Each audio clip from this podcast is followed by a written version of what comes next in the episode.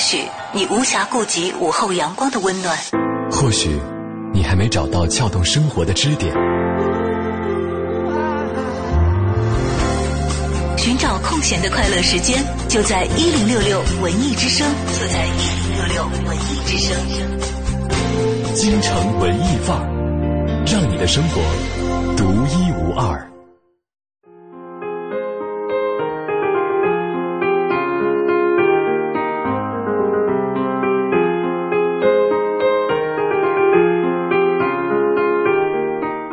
京城文艺范儿，让你的生活独一无二。欢迎大家在下午的时候又锁定 FM 一零六点六啊，来到我们的频率当中，和小昭、小马一起度过节目愉快的一个半小时。各位好，我又是小马，又来到这里啊，我们一起来度过京城文艺范儿的一个半小时的时光。要说到今天在京城文艺范儿当中跟大家分享的话题，真的是很适合马哥来跟大家分享啊，因为这个小马是以这个读书节目的主持人著称的，还有夜间情感类等等，都是他的擅长，所以今天这个题。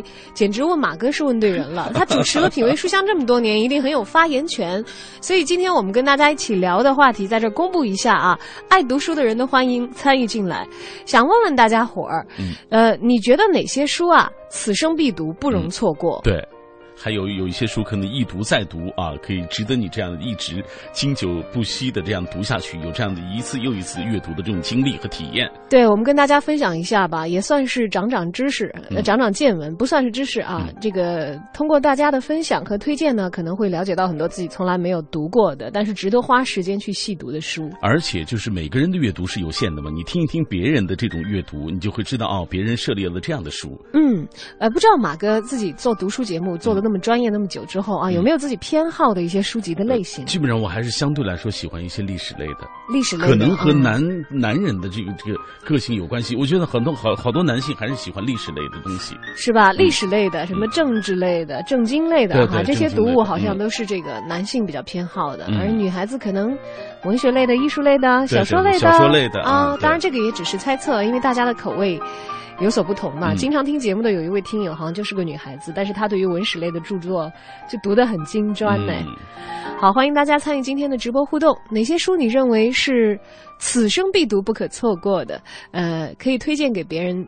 的一些这个你觉得愿意分享的著作的名称，都欢迎发送过来到小昭或者是小马 DJ 在新浪的个人微博，嗯，也欢迎发送到本节目在腾讯的微信公众平台，在订阅号当中搜索并添加“京城文艺范儿”。嗯，呃，就是我们在做读书节目的过程当中，很多人都在说啊，其实我们明天还要为生活而去奔波，为工作去忙碌，但是不妨碍你在晚上这一点点的时间，或者是人生的就一天当中的某一些闲暇，哎，对，一些闲暇的时间，呃，读一点书。这样呢，也让你的生命有一次饕餮的时光。对，你知道，其实我有一个好朋友很逗，他们那个两口子，因为都是曾经在大学当中担任过教职啊，当然后来他的，呃，丈夫没有担任这个大学老师的职务了，但都是读书人出身嘛啊。他们家的孩子就就是跟大人学了一个习惯，嗯，叫马桶阅读，就是上厕所就不出来，你知道吧？怎么叫都叫不出来，因为他在上洗手间的时候，他就会读书，然后他看的聚精会神之后。他就忘记，其实上完厕所以后，你可以完全的换一个环境哈来阅读。他就赖在马桶上，就不肯起来。哎，我跟你说，妈妈阅读的习惯特别，很多人都有，我也有啊。你也有这个习惯啊？但有的人可能会在马桶旁边放一些比较粗浅一点的读物了，像杂志啊、读图之类的，因为可以比较迅速，你完成之后你随手一放。我也是这样。其实我跟你说，在马桶阅读，我一定觉得是要读一些轻松的东西。对，一切厚重的会影响你排泄，是吧？好吧，今天开场的话题好像。有点劲爆，对对，不是那么的风雅。但是其实我们说的呢，还是一件给人带来精神享受的事情。既然昨天有朋友说啊，我沉静下来读一本好书的时候，就会觉得生活高大上，那我们也来寻找一下这样的途径，来分享一下我们在读书当中的各自体会，哪些好书不容错过。欢迎大家通过这个微博和微信的方式来跟我们保持紧密的联络。在新浪微博中找到小昭，大小的小李大昭的昭，找到小马 DJ 啊，你就可以第一时间找到我们俩，跟我们一起来分享属于。你的觉得，呃，一生必读的书，还有你推荐给别人的可值得一读再读的书。好，走进今天的第一个小单元——诗意生活。其实，诗意生活当中跟大家分享的很多诗篇，也来自于很多值得一读的这个图书文献。嗯，诗意生活。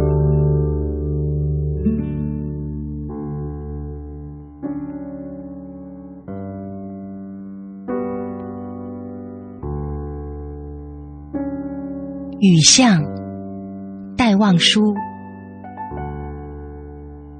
撑着油纸伞，独自彷徨在悠长、悠长又寂寥的雨巷。我希望逢着一个丁香一样的、结着愁怨的姑娘。她是有丁香一样的颜色，丁香一样的芬芳。丁香一样的忧愁，在雨中哀怨，哀怨又彷徨。他彷徨在这寂寥的雨巷，撑着油纸伞，像我一样，像我一样的默默赤触着，冷漠、凄清又惆怅。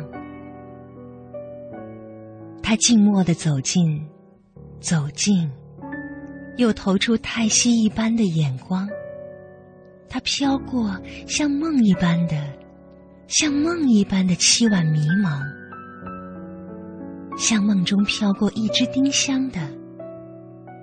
我身旁飘过这女郎，她静默的远了，远了，到了颓圮的篱墙。走进这雨巷，在雨的哀愁里，消了它的颜色，散了它的芬芳，消散了，甚至它的叹息般的眼光，丁香般的惆怅，撑着油纸伞，独自彷徨在悠长、悠长又寂寥的雨巷。我希望飘过一个丁香一样的、结着愁怨的姑娘。《雨巷》是戴望舒的成名作和前妻的代表作，他曾因此而赢得了“雨巷诗人”的雅号。《雨巷》创设了一个富于浓重象征色彩的抒情意境。在这里，诗人把当时的黑暗而沉闷的社会现实暗喻为悠长狭窄而又寂寥的雨巷。这里没有声音，没有欢乐，没有阳光，而诗人自己就是这样的雨巷中彷徨的孤独者。他在孤寂中怀着一个美好的希望，希望有一种美好的理想出现在自己面前。诗人笔下的丁香一样的姑娘。就是这种美好理想的象征。然而，诗人知道，这美好的理想是很难实现的。他和自己一样，充满了愁苦和惆怅，而且又是疏忽即逝，像梦一样从身边飘过去了。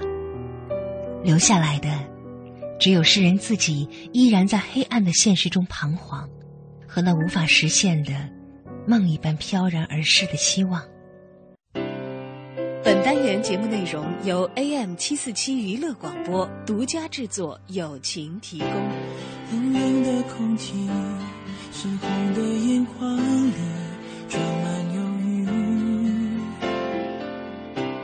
默默的聆听，窗外这场大雨下个不停。山下还有你的痕迹。勉强撑过这场雨，我却没有更多勇气坚强过这一个雨季。干过的盛夏，那是多么孤寂。听雨的声音，像悲伤的歌曲，滂沱大雨竟如此的。陪雨哭泣，雨却还不肯停。寂寞的人才懂雨的心情。雨反复唱着熟悉旋律，用悲伤的情绪听雨的声音，仿佛谁在哭泣。倾盆大雨淋湿我们爱情，雨模糊记忆。经历艰辛才能走到如今这漫长的路还有多少？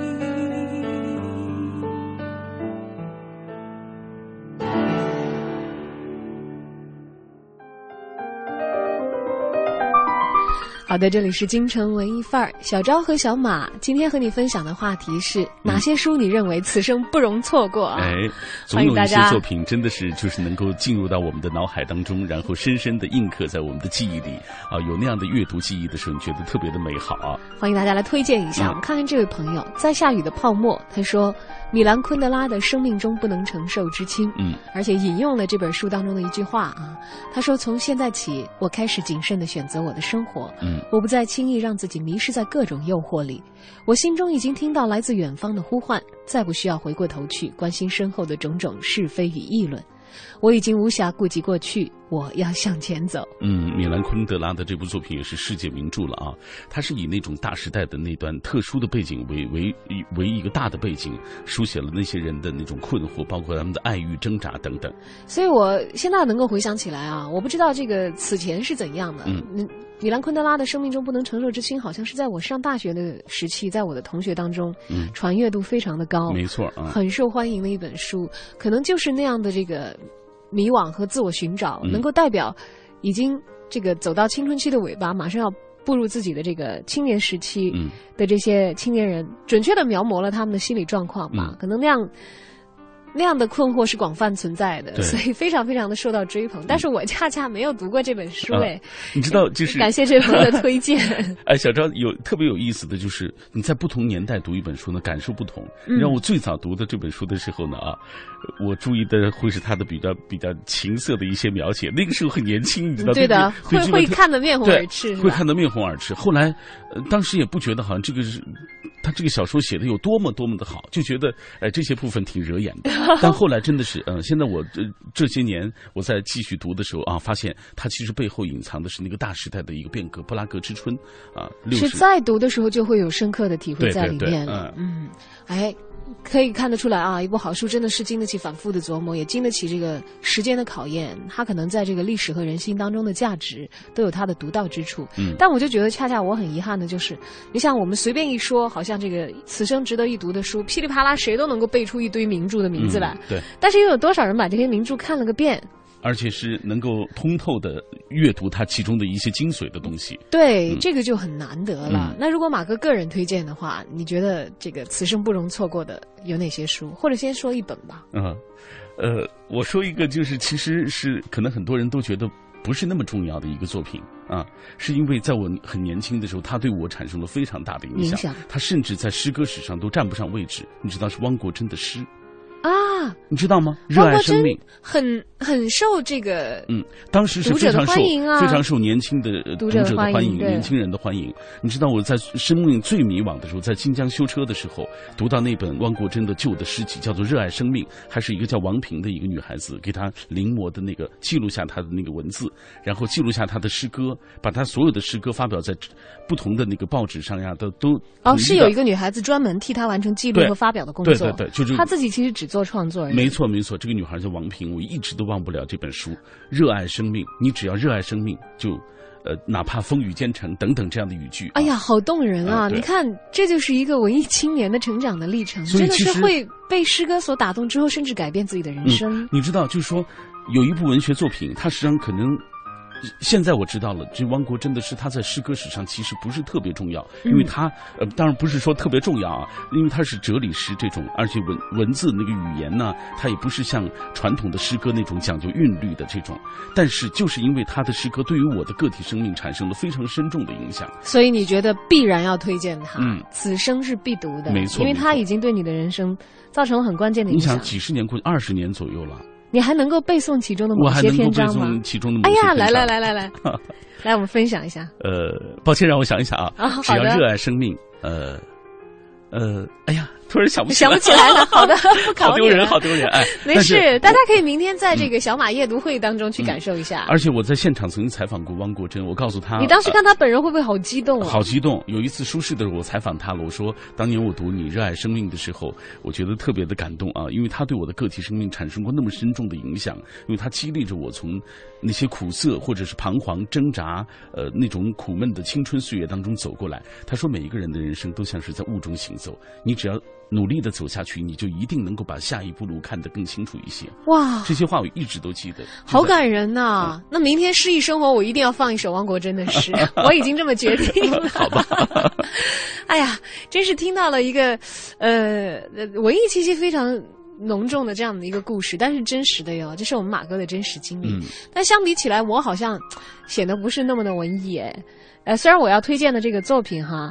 是是非常文艺的，就是当然也也可能很多人会觉得，哎呀随大溜，嗯，那个大家都喜欢看的，你说不出来个什么。我觉得有两本书吧，有一本其实我没有看到原著了，因为原著是这个英文的，嗯。翻译成中文的一本我看了一些，我觉得呃不是那么的理想，因为呃现在也很火了。我先说这个就近的一本吧，分量轻一点的这一本，叫《冰与火之歌》。嗯，《冰与火之歌》，因为它是它是很很巨大的一部著作啊，它是这个长卷。现在我们都在追《冰与火之歌》的美剧，是，嗯呃，据说他们已经有计划拍到二十年后了。而它的这个作者 R. George Martin 也是美国的重量级的这个小说创作者，嗯，他笔下描绘的世界，哇，天哪，之宏大。没错。然后其中的种族之丰富，中间的爱恨，其实甚至包括了很多西方的历史，会在他的这个故事当中有投射。所以你看，一部作品，就是《冰与火之歌》，因为它是世界名著了嘛啊，就是它一部作品，他能够成为名著，他能够必然是他包罗万象，他有很大很庞大的这样一些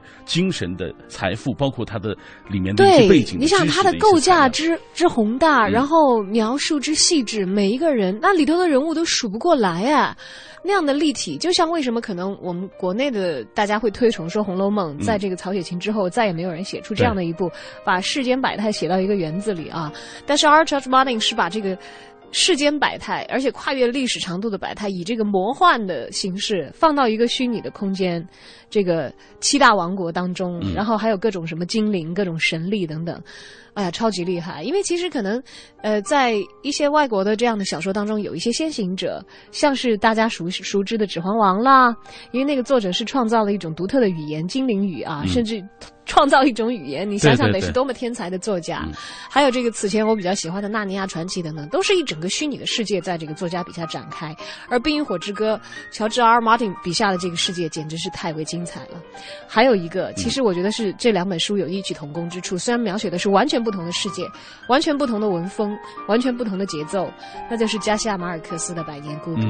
我其实听我的一个朋友讲过，他说，曾经有人说说，如果你流落荒岛，只能带一本书的话，你会带哪？一本的话，有一些人就会回答说《百年孤独》。嗯，《百年孤独》，你知道很多人都觉得是读不下去，哎，哎呀，我超喜欢呐，你知道，超 级喜欢。当然，我只粗读过一遍啊，我相信我会反复的阅读。对对对，因为它也是世界的名著啊，这拿到诺贝尔奖的，对，拿到诺贝尔奖的，肯定人家就讲，哎呀。这个谁都知道是好书啊，但是我真的是从阅读的体验当中来说的话，很值得一读。我觉得甚至更加的推荐，不是甚至，这当然更加的推荐这个加夏马尔克斯的这一本《百年孤独》获奖的作品，因为我个人的阅读感受，因为我是没有办法以。拉丁文原文阅读的，也没有办法以英文阅读这个刚才我们讲到的《冰与火之歌》的。从中文译本的质量来看的话，加西亚马尔克斯的《百年孤独》的中文译本的水准是要比这个《冰与火之歌》高很多的。啊，我个人的阅读体验的话，嗯嗯嗯，还有我非常非常喜欢他那种叙事的节奏，非常的紧凑。你你翻开一两页，哇，人物的命运已经往前 推进了好几趴了，你知道吗？但是很多人读读就就把人物我给忘记了，因为名字太长，名字特别长，关系太复杂。像南美的这这种名字嘛，然后又又关系错综复杂，对对对，谁又是谁？然后他那个家族里头有人不停的在 生，不停的在生。好，今天的节目当中，我们跟大家分享的话题是哪些书你认为此生必读呢？对，欢迎发送图文信息到小昭和小马在新浪的个人微博，也欢迎关注本节目在腾讯的微信公众。账号京城文艺范儿。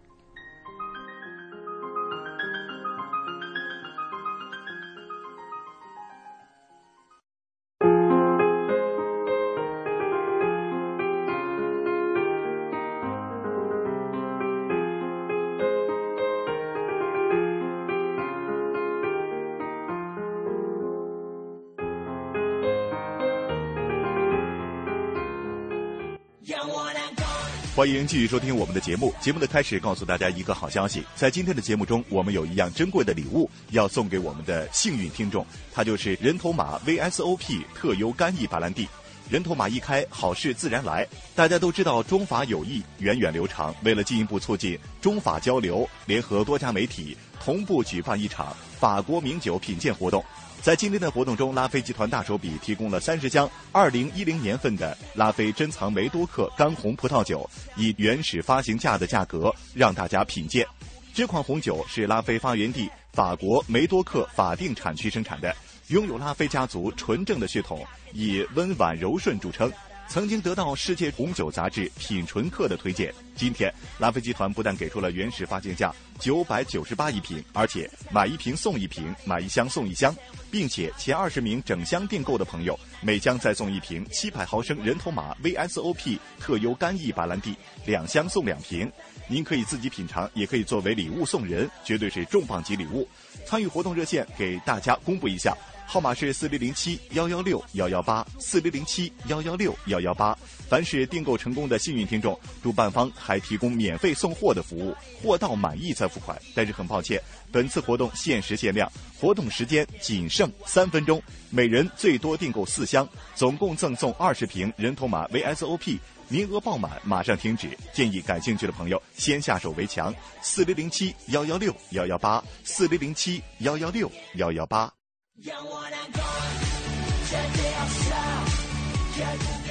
提醒刚刚收听节目的听众，法国名酒品鉴活动正在进行当中。现在拨打四零零七幺幺六幺幺八，拉菲集团红酒买一瓶送一瓶，买一箱送一箱，每箱再送一瓶世界著名的洋酒人头马 VSOP 特优干邑白兰地。这样的机会或许只有一次，现在拨打才有效。四零零七幺幺六幺幺八。其实提起人头马，大家都不陌生，它产于法国干邑大香槟区。因其芬芳浓郁、口感醇厚的特质，早在19世纪就已经风靡法国巴黎的高级酒店。如今，人头马 VSOP 特优干邑巴兰地和拉菲珍藏梅多克干红一样令人痴迷，都已经成为了世界赫赫有名的酒品。在今天的活动当中，拉菲珍藏梅多克干红，拉菲集团给的是原始发行价九百九十八一瓶，并且买一瓶送一瓶，买一箱送一箱，并且前二十名订购的朋友每箱还加送一瓶人头马 VSOP 特优干邑巴兰地。活动马上就要结束了，敬请大家好好把握。四零零七幺幺六幺幺八，四零零七幺幺六幺幺八，全国范围免费送货，货到满意再付款。四零零七幺幺六幺幺八，四零零七幺幺六幺幺八。再名贵的酒，也不如你记忆中的那一杯。最温馨的灯光，一定亮在你回家的路上。冰箱里最甜的樱桃，都比不上挂在树上的那一颗。任潮流来来去去，生活本质永恒。这个春天有很多看得见的美，但是看不见的更美。FM 一零六点六文艺之声，为你调出生活的所有色彩。四月十八日，中塔最强一夜夜市活动将在当日下午十六点十八分璀璨开启，一百大知名品牌鼎力支持，夜市超值秒杀特价机开闸清售，彩电单台满额八千八百八十八元送三十二英寸液晶电视，传统家电累购满额四千八百八十八元送空气净化器，满六千九百九十九元送三十二英寸液晶电视，全场商品满额一万一千九百九十九元送 iPad mini，满一万六千九百九十九元送十克金条。亲爱的，这几天雾霾沙尘加刮风，你眼中多了几分憔悴。说人话。夫人呐、您老注意春季护眼保健呐、否则被抢了风头，岂不遗憾？没个正经。嘿嘿，老婆，我打电话免费领取了好视力春季护眼体验装，好视力明目贴能缓解眼睛干涩、发痒、视力疲劳，咱俩都试试。老公，我可不想你眼中再闪着疲惫了。好视力春季护眼体验，让您的眼睛不再疲惫。现在打进电话领取限量体验套装，更有超值惊喜等着你。好视力体验热线：零幺零五幺二九幺零幺零五幺二九幺零幺零。本品由好视力科技荣誉出品，不能替代药品及医疗器械。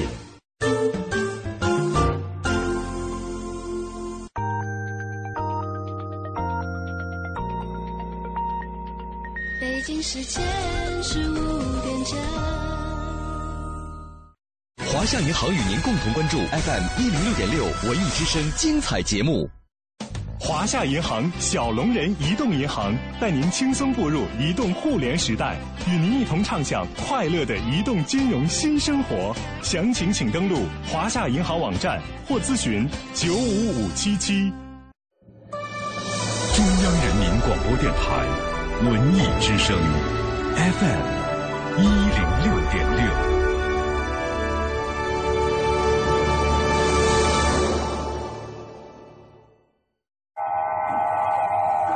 这里是北京，从不缺乏好电影。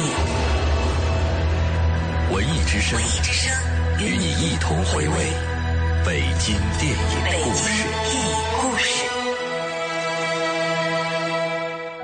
二零零五年六月，美国《时代周刊》在一篇名为《中国新革命》的文章中，将徐静蕾作为中国唯一一位导演及演员入选，并称他为中国电影界有革命性的代表人物。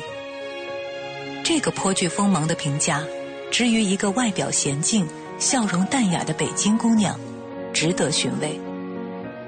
四十年前，北京三里屯地区还没有显示出时尚和繁华的面貌，徐静蕾就出生在这里，一个普通的居民区内。从一九九七年电影《爱情麻辣烫》开始，到之后的开往春天的地铁、我的美丽乡愁、我爱你，清一色的电影作品，让那个人们眼中青春玉女的形象不断的丰满。二零零三年，《我和爸爸》上映，这是徐静蕾的电影导演处女作。我想恨他，可是恨不起来。两年后，我又结婚了，和我们学校的同事。爸一年前因为脑溢血再次发作去世了。无数的奖项证明了徐静蕾身上早就具备了作为导演的天赋。两年之后，另一部电影作品《一个陌生女人的来信》横空出世。剧中的她经历了青春痴迷和激情，直至终老都未曾改变执着和爱。这部作品获得了第五十二届西班牙圣塞巴斯蒂安电影节最佳导演奖银贝壳奖，这也为徐静蕾的电影导演角色画出了一笔浓墨重彩。来来来，介绍介绍介绍，这位是曲小姐，幸会。江小姐，哦，幸会。张小姐，幸会。陈先生，您就 老熟人了。时隔八年，我们又在同一个城市，同一个圈子里，而你又一次忘记了我，可怕的陌生。而这之后所拍摄的作品《梦想照进现实》《杜拉拉升职记》《亲密敌人》等等，也让观众认识了更多面的徐静蕾。徐静蕾说自己不算是一个才华出众的人，但却是一个会举一反三的人。从单纯的影视导演、演员，到新媒体中粉丝无数的老徐，再到方正静蕾简体的设计者，电子杂志开了的老板，徐静蕾文化基金的创始人。徐静蕾的每一个角色，都似乎比她的影视形象更加丰满。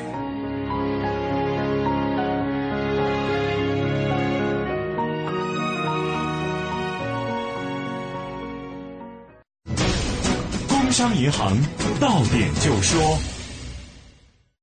万事如意，购出吉利。工商银行荣易购商城开业大吉，重重大礼，款款大利。购物可贷款，积分能抵现。商场地址：more 点 icbc 点 com 点 cn，快来看看吧。详询九五五八八。文艺之声到点就说，文艺之声到点就说，由工商银行独家冠名播出。到点就说，我是小马。本届北京国际电影节压轴出场的修复单元是今年北京展映的重要新增部分，共包括五部修复影片，分别是《地下》《劳工之爱情》《新女性》《小城之春》以及《万家灯火》。电影节期间，这些经典力作将以全新数字修复版的形式和观众见面。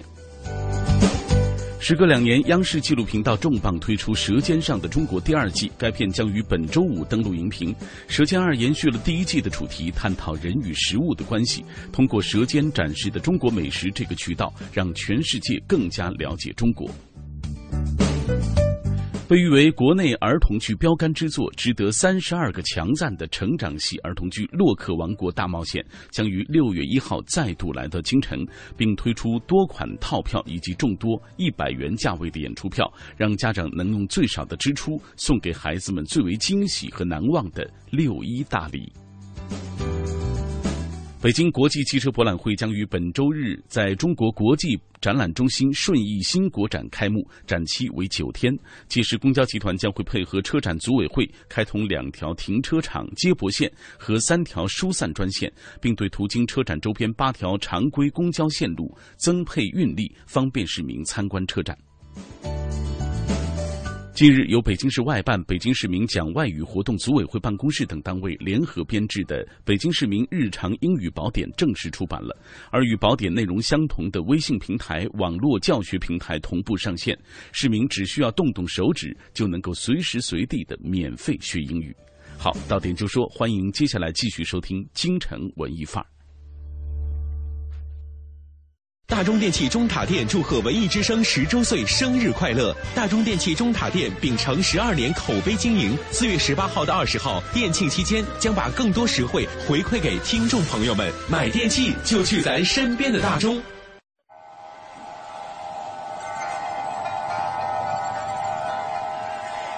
或许你无暇顾及午后阳光的温暖，或许你还没找到撬动生活的支点。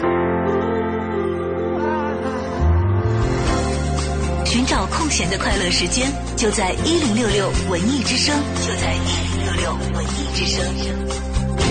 京城文艺范儿，让你的生活独一无二。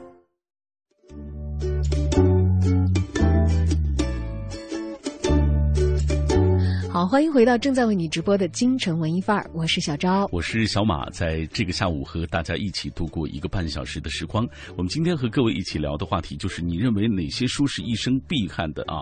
要推荐给各位的。我们看到这个微信公众平台上啊，一轩非常积极的给我们推荐了很多书。嗯，他说：“如今国学很热呀，呃，经学是国学的精华，学经学的人呢，一定要读《困学记文》这本书，没有太大的障碍。”证明经学已经入门了。那么文言功底够好、喜欢钱钟书的人呢，除了《围城》，一定建议啃一啃《管锥编》，嗯，还有《谭一路》。嗯，呃，即便一开始看不太懂，坚持啃一些，慢慢适应，绝对受益匪浅。嗯，还有就是钱钟书有部作品叫《语文影及其他》啊，这也是很多学者都要推崇的一部作品。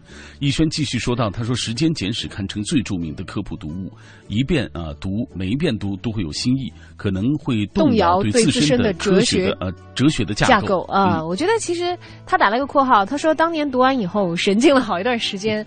我觉得其实这是一个好事，尤其因为我们比较这个经常的会收到这位朋友的留言哈啊，感觉我我如果感觉没有错误的话，他应该还是在大学在读。嗯，啊，我非常建议大家像我们这位医轩朋友一样，趁年轻的时候多多读一些书，而且读一些和自己固有观念不太一致的一些书。嗯没错，可能在你看来这有一点艰深，有一点难，没关系。我觉得读读它终究会有一天对你产生。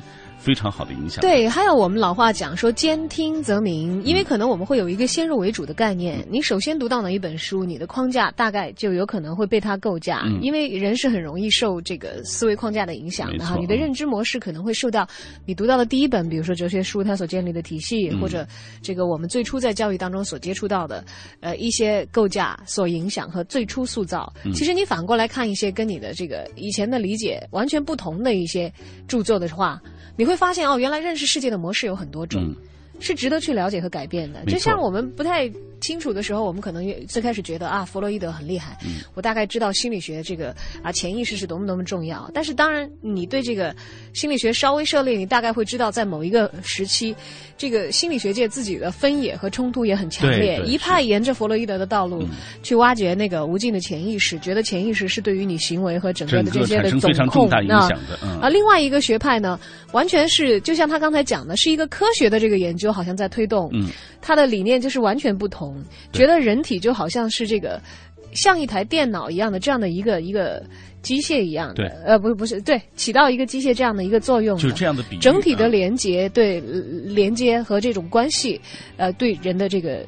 在社会当中的行为，或者是个体的心理行为产生更强大的影响等等，嗯、其实就完全分野，而且学界里打得很厉害，你知道吧？你知道啊？对，但是也许你先读到哪一个，你在接受另一个的时候，就会像他刚才讲，觉得有一点颠覆自己自身对于社会的认识的一个构架，会神经一段时间，会动摇自己啊自身的那种这种架构。没关系，是好事。哎，再来看，他说反乌托乌托邦的这个行列当中，除了大名鼎鼎的《一九八四》，其实我更喜欢的是赫胥黎的《美丽新世界》啊、呃，以为就是我觉得他那个。描述那个世界更有可能发生的，啊、还有奥威尔的《动物庄园》里面的描述，我会更加的感同身受。哎、嗯，还有一位朋友啊 c Diego，我觉得 太可爱了，这个小妹妹，嗯、因为她也经常参与我们的节目互动留言哈，她看的书几乎。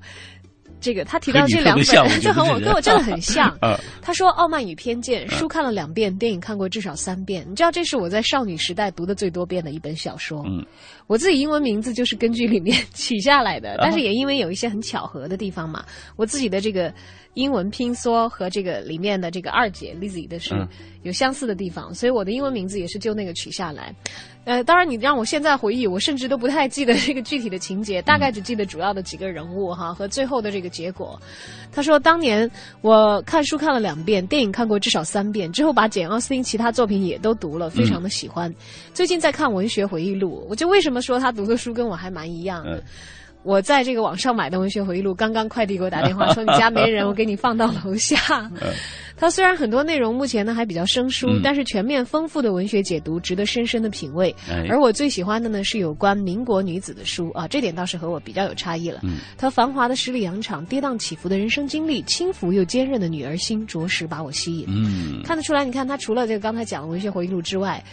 毕竟是女性的读者，对她所偏好的这个读物，读对有呃、有很强烈的这个女性色彩。嗯、再来看一位朋友啊，最新发来的留言，在我们的这个微信公众平台上哎，苏菲说了嗯说《小王子》，哎，这是。作家安东尼德圣圣埃克苏苏佩里于一九四二年写成的著名法国儿童文学短篇小说。嗯哇，他给的好准确，好官方啊！哎，呃，他是说这个主人公是一个来自外星球的小王子啊。书中以一位飞行员作为故事叙述者，讲述这个小王子从自己星球出发前往地球的过程当中所经历的各种历险的这样一个过程。这是开启了很多人对于这个想象啊，对于这个外对我还我还是小孩子的时候吧，在童话的合集里头读到的这个故事，还不是单独的看这本书，因为后来出了很多的绘本嘛，没错啊，也被推崇的比较热哈，单拎出来。我小的时候。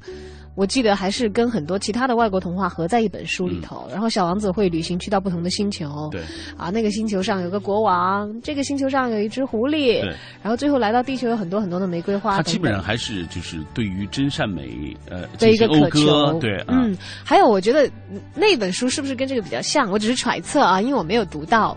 就是前两天因为《来自星星的你》很火的那一本爱德华的《奇妙之旅，奇妙之旅》嗯。我觉得我我我就隐约感觉那本书是不是有点像小王子？呃，它就是一个童话故事，它讲的是一个雌兔子，就是那个陶瓷兔子，嗯它的一个旅行的故事。它不是从外星球来的？当然不是，是吧呃对，它是呃，就讲这个小雌兔子，它跟随不同的主人见到的真善美、假恶丑这样的一个过程，嗯也是非常感人的一部作品。哎，你看有一些书，它即使简单。它即使好像连儿童都可以理解，嗯但是却是非常非常经典隽永，可以持续的温暖不同时代的人心的。哎，还有一个朋友说了，女性必读的书，我觉得就是西蒙波伏娃的这个《第二二性咯这也是很有名的一部作品啊。哎，到时候有时间找来看看啊！感谢这个于轩的亲情推荐。那么接下来呢，走进我们的下一个小单元，我在北京城。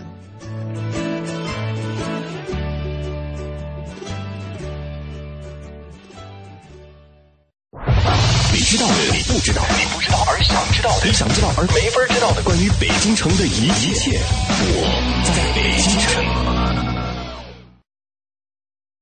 京城文艺范儿，让您的生活独一无二。大家好，我是相声演员杨多杰。这星期啊，我们给您聊一聊老北京的东岳庙。咱北京城的庙宇啊，哪儿最为灵验？那是仁者见仁，智者见智。我觉得很难分出个高下来。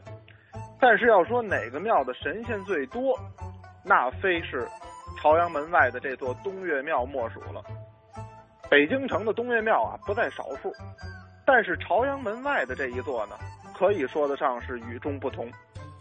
它是道教正一道在华北地区的第一上院，地位啊非常崇高。这儿供奉着上到泰山神，也就是东岳大帝、碧霞元君娘娘、玉皇大帝等等大仙上神；下至呢，什么建筑业的祖师爷鲁班。啊，马王爷、梨园行的祖师爷喜神等等大小神仙共计三千多位。这不仅在北京啊，即使在全国的庙宇里，这也绝对算是一个奇观了，有点群英荟萃、神仙开会的意思。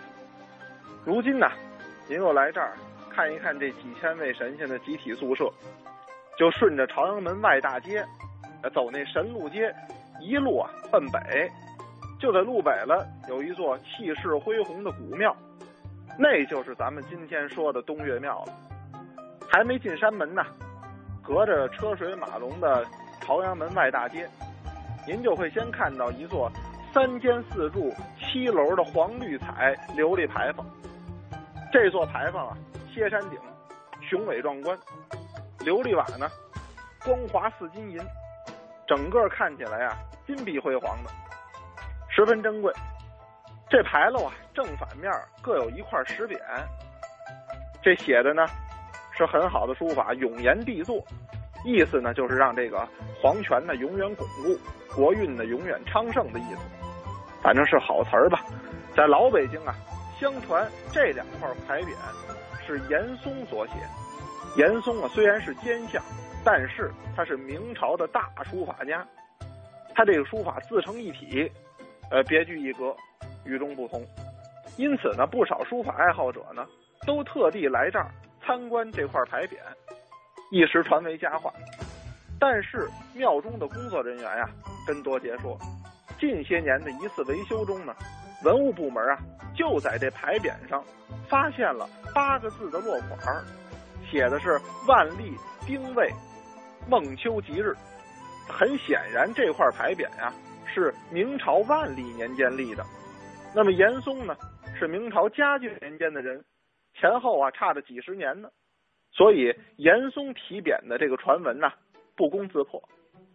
但是你也别小瞧了这块牌楼，它可是咱们老北京保留下来的唯一一座琉璃过街牌楼，堪称是活化石级的建筑。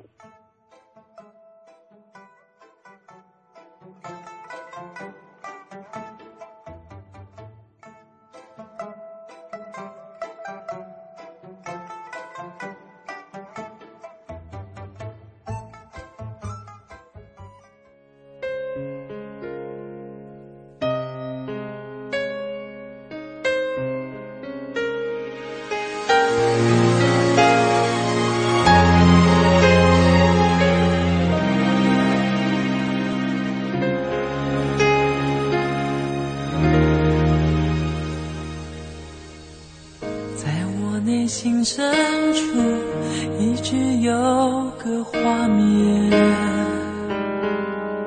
黄昏的树屋，我靠在窗户，读着你和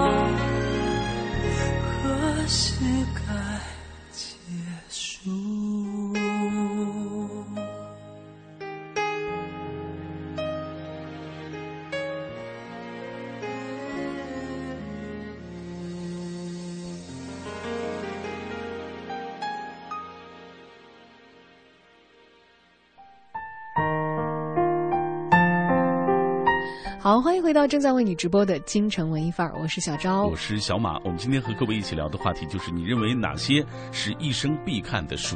很多朋友也通过微博和微信的方式跟我们保持紧密的联络。我们再来看一看吧。爱听广播的阿里，他说本科的时候读的书，除了专业方面呢，最多的是一些大家给我推荐的经典，嗯、小说、诗歌、散文什么的都有。小说是最多了，茅盾、路遥、余华、钱钟书、刘心武、毕淑敏都看。嗯，而现在呢，更多喜欢读一些文艺气息的书，香港的散文啊等等。嗯，腹有诗书气自华嘛，文学是需要沉淀的。哎，说得好。他说，小学生放寒假的时候啊，学校通常都会推荐必读书目，家长们可以买来给孩子们读一读。这些书每部都是非常经典的。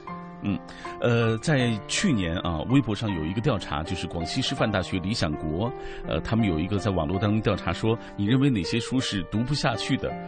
结果很多人票选了四大名著，中国的四大名著。哎呀，我告诉你，我很汗颜。我刚才提到的《红楼梦》，我到现在就是屡次尝试，屡次读不下去。嗯，这可能是我文学素养太差了，你知道吗？包括刚才你说的《百年孤独》，也是大被大家。但是《百年孤独》对我来说超好看呢。说明你这个思维很不一样。对对对，就是我觉得超好看的，就是我可以不去这个完全的记清楚他的名字，嗯、但是那些人物，因为我觉得形象感很强。嗯。呃，当然，沃尔苏拉这样的是肯定会记住的嘛，哈，这个当仁不让的这个当家主母，啊，然后那个什么，呃，艾欧利亚诺什么什么，又是第一第第第多少多少，对对对，反正是他们出现的时候，我不会去 care 他们的名字。嗯会在我脑海当中有一个很鲜明的印象，比如说某个人他就是专注于打他的小金鱼的那一个，嗯、然后又是双胞胎，然后又是谁额头有灰色十字架的，就是这些人物的形象，他会非常迅速的在我的脑海当中形成。嗯，然后因为我喜欢他那种快速的节奏嘛，你都来不及喘息。我觉得看那本书，你真的是来不及喘息，你整个的心绪、你的呼吸都被他的这个节奏所控制。嗯，然后你就沉浸在他所描述的那个世界里面。嗯，所以你知道，就是《百年孤独》，当然我只是看过一些呃简写本的《百年孤独》的东西，还有简写本，当然哇，我都不知道这种东西的存在。我告诉你，我其实很多这种名著的，你知道普及，哎呀，这样啊，对对对，以前有这个普及读本，我知道。你知道我我看过的 《小西游记》就是嘛，但是那是普及本，那是我在十岁以前看的《西游记》的普及本，嗯，就是给。低幼的这个小朋友看的，嗯、所以那个时候我就很喜欢《西游记》啊，《西游记》我就能看下去。嗯嗯、但《红楼梦》我真的是看不下去。哎，我觉得太旱了。我就不是我，我倒觉得这是和每个人的这个阅读的习惯、阅读的兴趣有关系的，没没关系。啊，也不是步步经典都得读完。对，你看，像刚才给我们推荐了很多好书，而且能够啃很多艰涩的书的这个一轩也继续说，读不下去的书尤里西斯，实在不是很理解他老人家在说什么。他老人家对你很有意见。读不下去的书，那个我们回头再来做一期话题吧。对对对今天先说说那些非读不可的书。其实有一些艰涩一点的书，啊、呃，我是建议大家肯啃的，只要有价值。像现在我就是非常非常推荐。过两天这个我们文艺之声全天给大家推荐书目的时候，也会听到这本书，嗯、法国的社会心理学家勒庞的著作。嗯。乌合之众哦，我非常的推荐大家看，因为在他的那个时代，也比我们早很多嘛，大概是一二多少多少年，嗯、哇，他的洞见之深刻，之能够跨越时代，我觉得是完全超越了个人的局限的，嗯、呃，让我在一边读一边在拜服，你知道，嗯、因为我们每个人的，就像刚才马哥讲，阅读是有局限的，我们的视野、我们的认识，当然也是，一定是这样，但真的就有一些大神级的人物，他所打破的局限，为你展开的世界，天哪！就不管是这个时间简史也好，嗯、还是这个社会心理学，我刚才讲的勒庞也好，对，给你打开波澜壮阔的一个一个世界啊！你忽然觉得自己好渺小哦，但是你又不会因为这种渺小而感到悲伤，你会觉得 这个偌大的世界太吸引人了。嗯、没错，那些普世的真理，其实在我们出生之前就已经被很多非凡的先人挖掘和总结出来。是啊、嗯，而他们，我们正是通过他们的这些著作，了解到这些知识啊，这些普世的这价值观念，这些真理，啊、这些真理，包括二十三号，呃。我想给大家推荐的那本书《阿来的战队》，就是因为他写西藏，因为他本身就是西藏人嘛，对，非常强烈的地域特色的文字。他就是想通过这个《战队》这部，它其实是一个非虚构作品，就是纪实类作品，啊，他想通过这样的一个展现战队这个地方的一个历史，啊，向大家希望更多的人能够了解藏族、藏民族他们的发展历程，当然也能够让更多的藏民族的人啊了解，就是他们历史上就和呃大清政府啊和中华民族这种。渊源啊，更多的渊源的连接。你要知道。道在我们今天描述的时候，可能只是用了“渊源”两个字就将其概括，但是在真实的历史当中，却是千千万万的人的人生啊。嗯，好，今天在节目当中跟大家分享的话题是你认为哪些书是此生不容错过的？欢迎发送留言到小昭或者是小马 DJ 在新浪的个人微博，嗯也欢迎添加本节目的微信公众账号“京城文艺范儿”。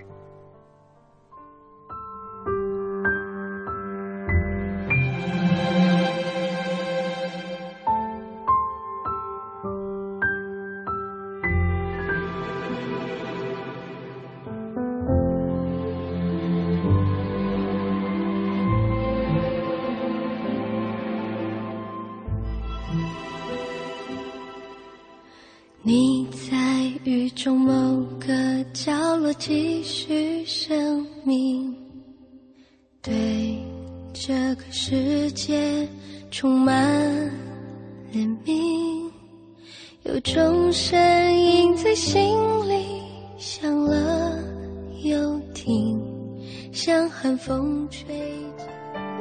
四月天，主持人小马邀您夜读秉烛。本周五晚，文艺之声特别奉献小马夜读会，邀请北大著名学者张颐武、八零后作家九夜回、民谣歌手马条，和您一起面对面分享趁年轻值得我们阅读的好书。报名方式：编辑我要参加小马阅读会，微信发送到文艺之声品味书香，新浪微博私信小马 DJ。四月十八号，本周五晚上九点，二十四小时的三24小时的三连夜不寐的阅读，谁是年度慷慨的慈善家与慈善企业？谁是具有社会责任心的慈善明星？敬请关注由《公益时报》社编制，四月二十五日发布的第十一届中国慈善榜。届时将揭晓二零一四年度十大中国慈善家、中国慈善企业、中国慈善明星，一份中国财富的爱心清单，一次慈善事业的发布盛典，就在《公益时报》中国慈善榜。全程扫描交通路况。好，我们一起来关注路况。首先提示大家，西三环紫竹桥的北向南方向的外侧车道有故障车，造成后方队尾排到了苏州桥区，请后车注意避让。京藏高速北沙滩桥到建祥桥的进出京双向车多排队，行驶缓慢。机场高速温榆桥到五元桥的进京方向持续车多，建议想通过机场高速进京的朋友，适当选择精密路。天气知冷暖。一起来关注天气。今天白天阴转多云，早晨有小雨，北转南风二到三级，最高气温二十摄氏度。今天夜间多云转晴，南风转东风一到二级，最低气温十一摄氏度。今天天安门广场的降旗时间是十八点五十五分，明天早晨的升旗时间是五点三十四分。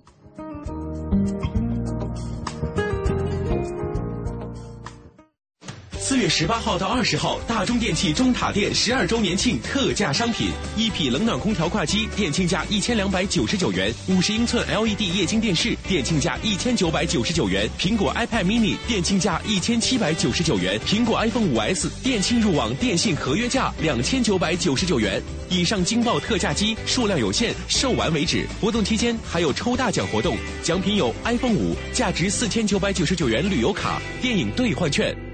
老伴儿啊，别缝了，看看你这眼睛揉的。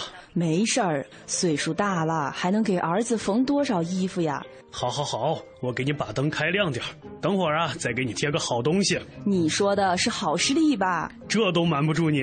这广播我又不是没听到，好视力给免费体验，我都看见你偷偷打电话啦。是啊，我看你这眼睛不总干涩发痒吗？人家老吴用的也挺好，我就想让你试试。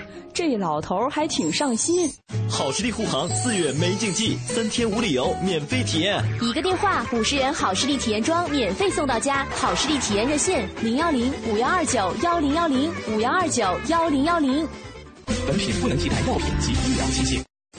大家好，我是北京国美总经理张峰，也是海洋现场秀的铁杆粉丝。我诚挚邀请大家四月十八号到二十号光临北京国美重金打造的全体验家电卖场马甸新火馆。新潮的卖场，丰富的商品，感受超震撼的开业低价。买家电就这儿了。四月十八号到二十号，马甸新火馆，不见不散。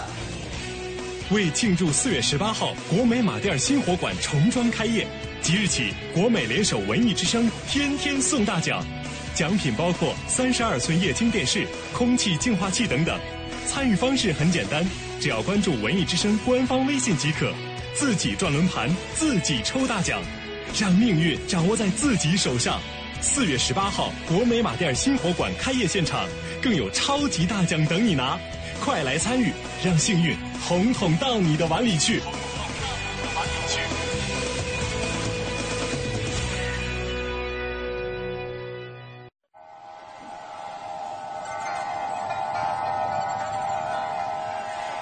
或许你无暇顾及午后阳光的温暖，或许你还没找到撬动生活的支点。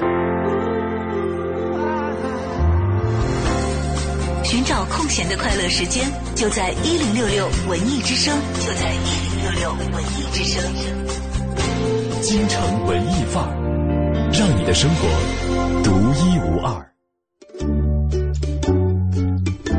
欢迎回到京城文艺范儿，我是小昭，我是小马。今天我们和各位一起聊的话题就是你认为哪些是一生必看的书？啊、冷冷小一说了，其实这期节目更应该在晚上九点之后，品味书香是吧？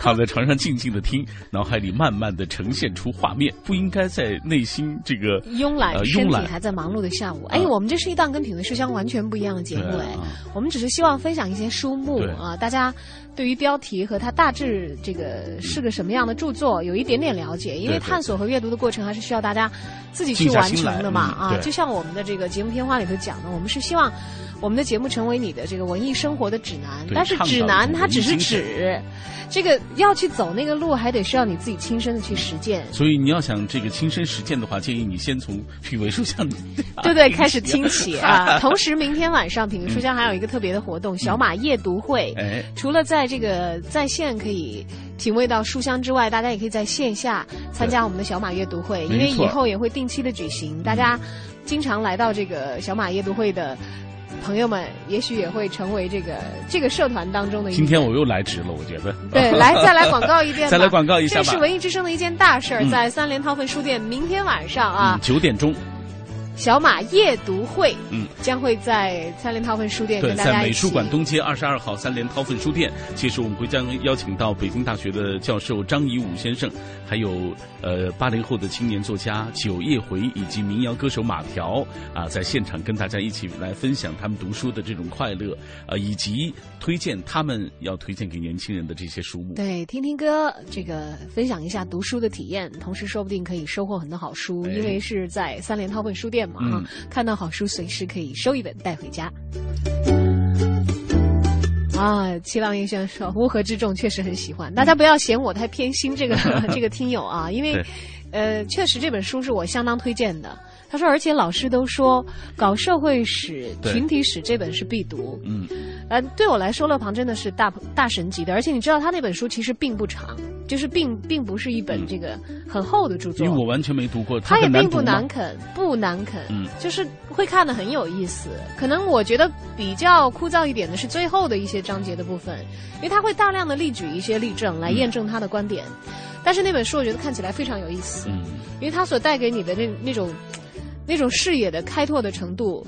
呃，简直了！就是我不知道该用怎样的这个语言来表述，我还是建议大家静下心来，真的去读一读这些硬性的著作，那些智慧的结晶。嗯，我以前就曾经在一次讲座当中就听到一个老先生的讲，他说我建议大家呀，把读杂志啊，嗯读那些零碎的小文章的时间啊啊，省下来。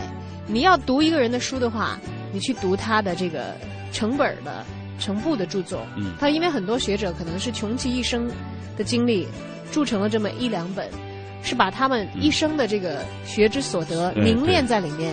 他而且要写一本书的话，往往是几经修改，没错多易起稿，嗯就是力求凝练，啊非啊常的就是非常专注的完成的一部作品，就是干货在其中。当然，这个现在的可能很多休闲类的这个书目，就是不在他所说的这个这个范围之内了啊。嗯反正《乌合之众》这部作品肯定是勒庞能够奠定在整个这个这个呃社会心理学界的自己的这个江湖地位的一个基础，这也是他本人最受欢迎的一部著作，嗯。大概是译成了二十多种不同的文字吧，还是也许文字没那么多啊，至少是会在二十多个国家你都可以看得到他这本书的版本。嗯。他在学界的影响力也非常的深。嗯，好，我们再来看看别的朋友的留言。王国鹏他很有意思啊，他嗯留言。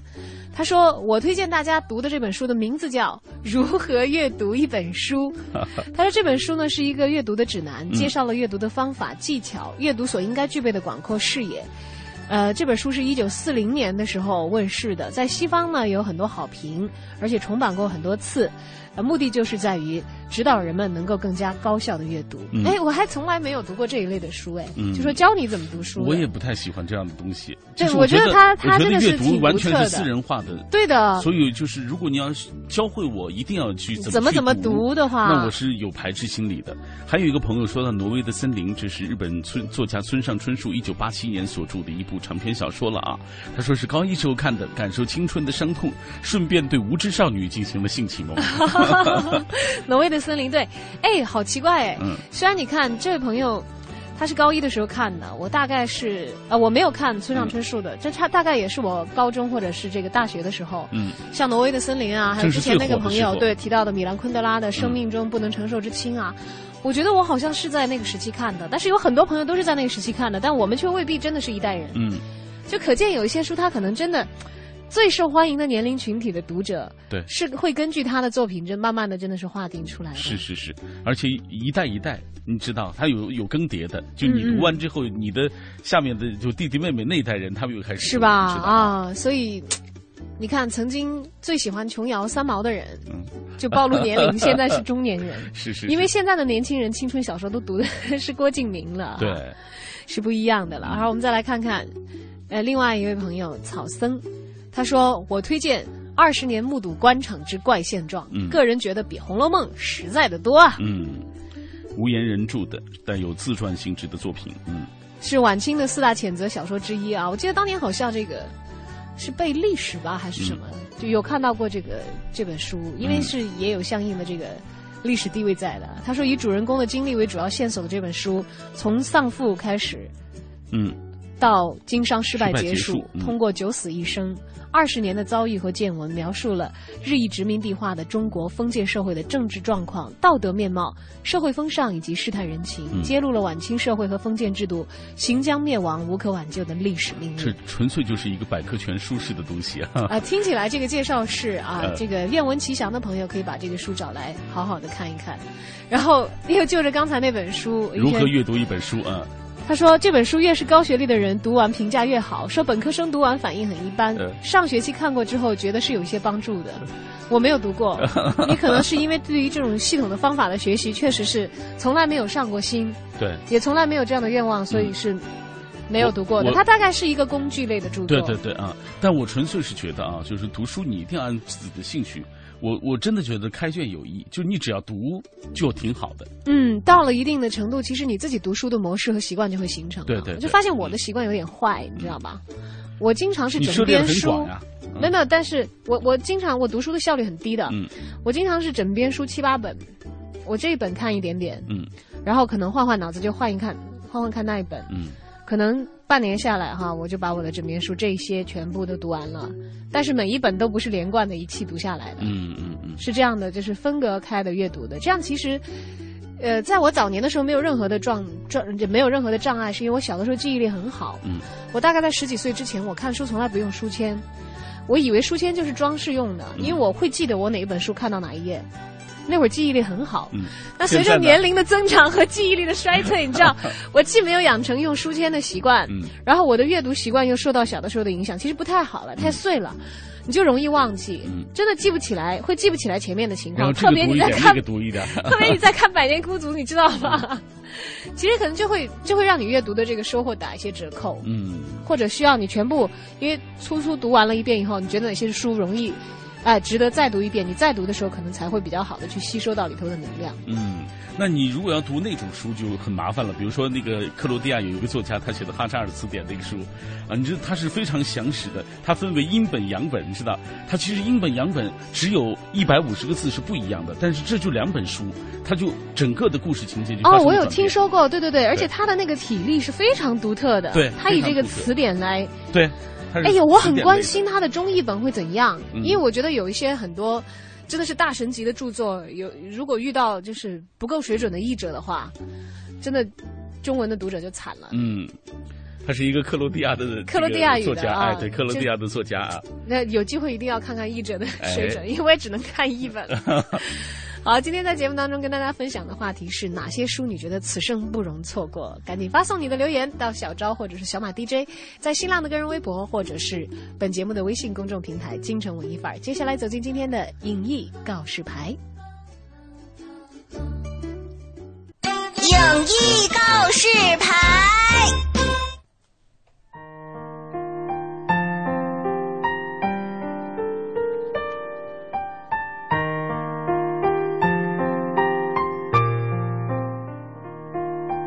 城文艺范儿，让你的生活独一无二。听众朋友们，大家好，我是永乐票务的王婉儿。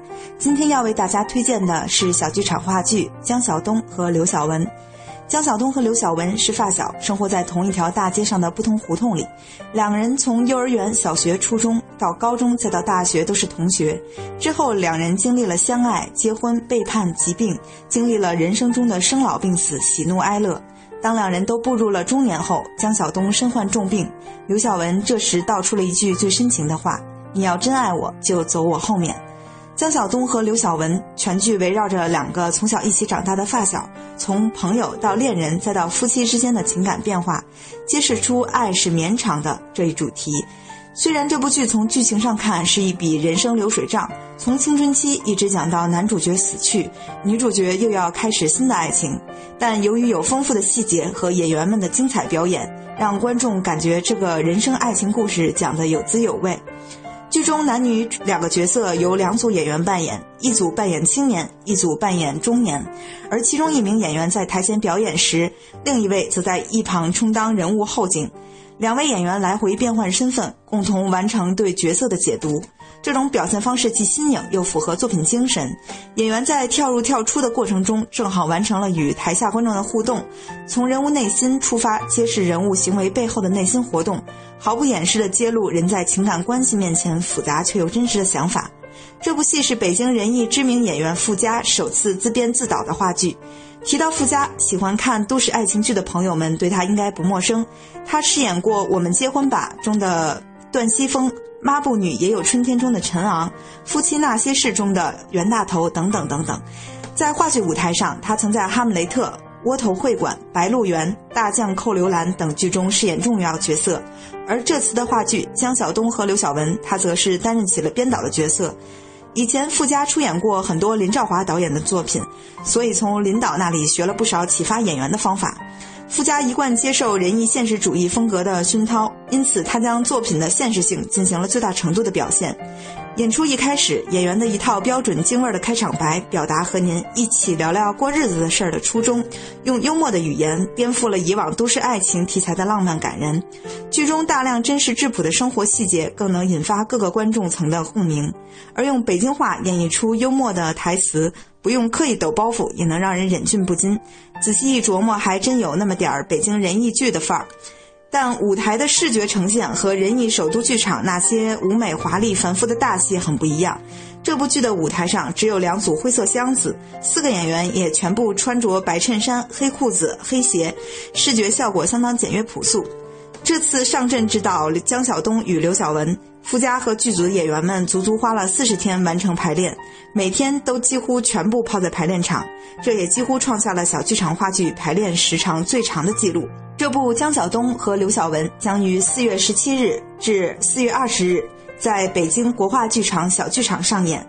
国画剧场位于西城区广安门外大街二百七十七号，观众朋友们乘坐公交车至达官营下车即可到达。这部剧有五十元、八十元、一百二十元三档票价，其中五十元是学生票。想看的观众朋友们可以开始订票了。好，想去观剧的朋友们可以开始订票了。而接下来呢，我们今天的 Time Out 推荐小环节当中，Time Out 北京杂志的主笔黄哲也会为我们推荐一部最近在北京的戏剧舞台上上映的戏，一起来关注一下究竟是什么样的内容呢？Time Out 推荐，负责一切享乐。Time Out。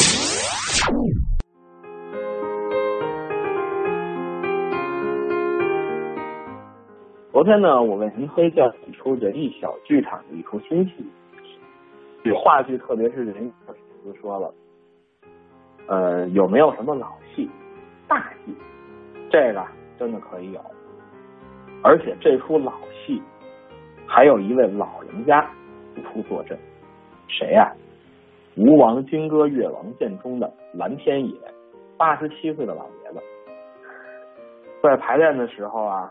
这位复出又担任导演的老爷子，时时刻刻拐杖就仿佛是指挥棒一样。小普，这是你的位置，越王，你站在那儿。排练场里，他就二十年前他塑造的姜子牙一样的仙风道骨、指挥若定，说好就看不出年近九十应该有的那种老态。作为六十年前周进先生。排这出戏的副导演蓝老爷子将在人艺舞台重启那个春秋时代的儒化江山，以及他的老师焦居隐先生倡导的话剧民族化。他是公认人艺第一代演员的代表，但其实啊，导演才是蓝老爷子的正业。其实他从一九六三年就开始是导演编制了，一九四年就独立指导了第一部戏《结婚之前》。文革之后的第一部戏《针锋相对》也是蓝老爷子拍的，直到离休，他的待遇都算导演。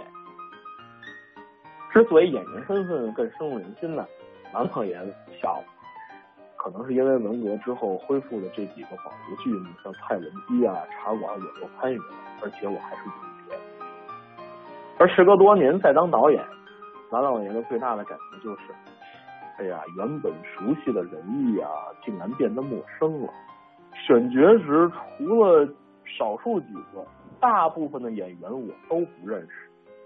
虽然甲子园我当艺术总监，但是那个都是老伙伴了，不存在现在这样的磨合问题。谈到从为焦居隐先生做副导演开始的导演生涯，蓝老爷子就想，一甲子之后啊，还要继续探索话剧的文化。他至今还清楚的记得，一九六三年排关汉卿的时候，焦先生的三句话积累，深刻的内心体验，深厚的生活积累，鲜明的人物形象。这一次呢，蓝老爷子希望能在话剧民族化方面再进一步，比如说焦先生会大量的使用跑圆场、甩水袖等戏剧元素，到我这儿呢处理会朴实很多，比如西施。并为一个江南水乡的村姑，你选的演员再美，观众也还是会觉得他不够。那还不如就是那种随时可以卷起袖子、挽起裤管下地干活的一大女，大家只要承认她的气质就够了。焦先生的每一部戏不都是创都有新创蓝老爷子有自己的体会，但创新之后呢，难免还是有遗憾。我本来还想再多做些工作，比如说给演员讲讲春秋史上的吴越战争，讲讲戏里每个角色历史上究竟是什么样，讲讲古人的人生观和价值观。可惜呀，演员凑不齐。蓝老爷子说的是，之前三月北京人艺的演员去天津、去郑州和青岛的巡演，人最少的时候，甚至只有西施一位演员。我只能拄着拐棍亲自上阵给他搭戏。而说起来啊，蓝天野先生是现在人艺的台柱子，是副院长蒲存欽的，既是叔侄，又是恩师。老爷子退休前的最后一部戏《秦皇父子》，也是濮存欽在人艺的第一部戏。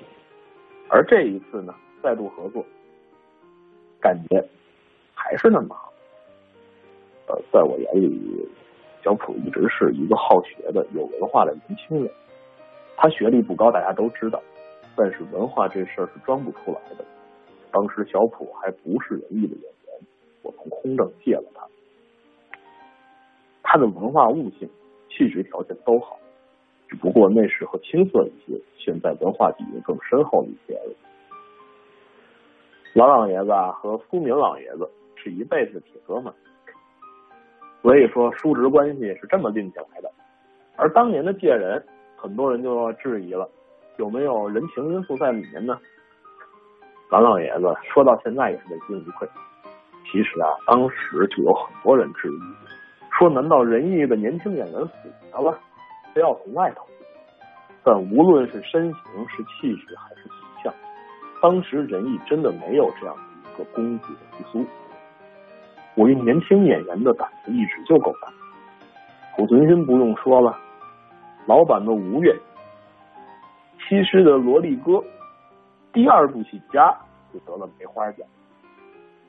而这一次的《吴王听歌月郎剑》，又全面的启用了全新的演员阵容。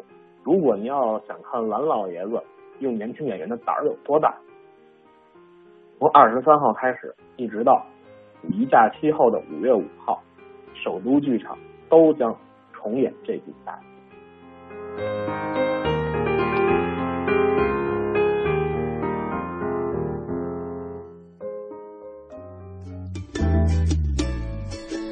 好的，分享完了影艺告示牌和他帽的推荐当中啊，王婉儿和黄哲为我们推荐的两个舞台剧啊，大家可以酌情的安排时间，嗯，呃，愿意去关注和这个感受现场的朋友们啊，抓紧时间了，因为这个是近期的演出啊。没错啊，那呃，播完这两条，好像咱们的时间已经也差不多了。今天其实跟大家一起分享了很多这个阅读方面的体验啊读啊。书的乐趣，嗯确实也发现有一些朋友跟我们读到，啊对对，读读到同样的书，有同样的体会，当然也有读到同样的书，有着不同体会的。对对对对冷冷小易还追加了一条说。就文艺来说，我更喜欢纯文学的读物，小马哥可以推荐一下。那你就去参加小马哥的夜读会，对呀、来参加我的阅读会吧。这就包你不虚此行。除了马哥自己的推荐之外呢，还还有我们嘉宾的推荐。对，九叶回这些都是非常著名的作家、学者啊。对，就是也许我们对于他们的印象仅仅停留在，比如说微博上他的发声，或者是在别的媒体上看到一些他的著作啊，嗯但是在真实的这个接触当中，可能他会给你一些不同的启发和感受错。，没错，嗯，好，今天节目由于时间的关系，到这儿要跟各位说再见了，也感谢你一个半小时的守候和聆听，哪怕你没有收听够一个半小时，我也不怪你，可以明天同一时间再听。好吧，啊，今天节目就是这样了。嗯我是小昭呃我是小马。啊那么明天由于小马夜读会的关系啊，所以小昭单独来陪大家度过下午的节目时光。我们也期待在明天的小马夜读会三联韬奋书店的现场 可以看到你的身影。明天晚上九点钟哦。哦，三联韬奋书店不见不散。哎，今天的节目就到这里了。要回听的朋友，欢迎登录央广网三 w 点 cnr 点 cn，在整点之后将由戴戴为您带来乐坛新声。再见。再见。